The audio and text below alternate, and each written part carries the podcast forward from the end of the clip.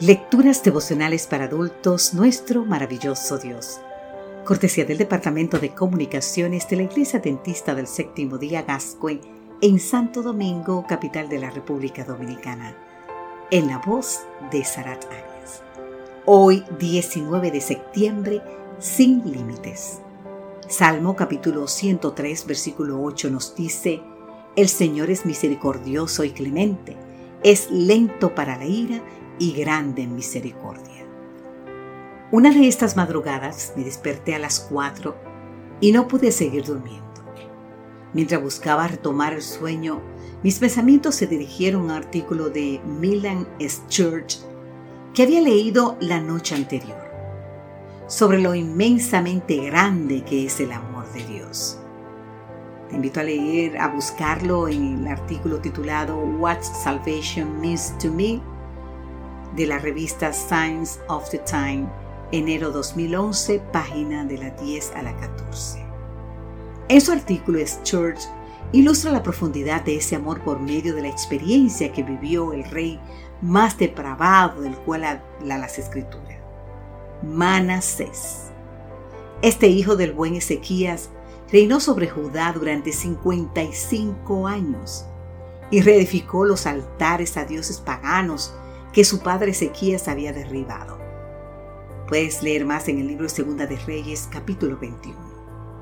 Adoró además a todo el ejército de los cielos y rindió culto a aquellas cosas.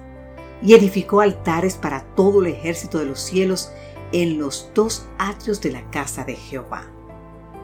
Como si eso fuera poco, fue agorero e instituyó encantadores y adivinos y sacrificó a sus propios hijos, pasándolos por el fuego. Entonces sucede lo impensable. Cuando los asirios lo toman prisionero, dice la escritura, que Manasés se humilló profundamente en la presencia del Dios de sus padres. Puedes leer más en el libro Segunda de Crónicas, capítulo 33. Oró a él y fue atendido, pues Dios oyó su oración y lo hizo retornar a su reino en Jerusalén. Entonces reconoció Manasés que Jehová era Dios. Sencillamente increíble, pero así de grande es la misericordia de Dios, tal como lo menciona nuestro texto de hoy. Dime si no son buenas estas noticias. El Señor no nos da el pago que merecemos por nuestros pecados. Si al igual que Manasés lo buscamos de todo corazón. Entonces, ¿cuán grande es el amor de Dios? Es como la altura de los cielos sobre la tierra. Y su misericordia es desde la eternidad hasta la eternidad para los que le temen. En otras palabras, su amor no tiene límites. Querido amigo, querida amiga, y ahora la pregunta obligada. Si Dios perdonó la maldad de Manasés, en su misericordia te perdonará tus pecados, por muchos que sean. ¿Perdonará los míos? Lo hará si al igual que el depravado rey de Judá, nos humillamos en la presencia de Dios y arrepentidos clamamos por su perdón.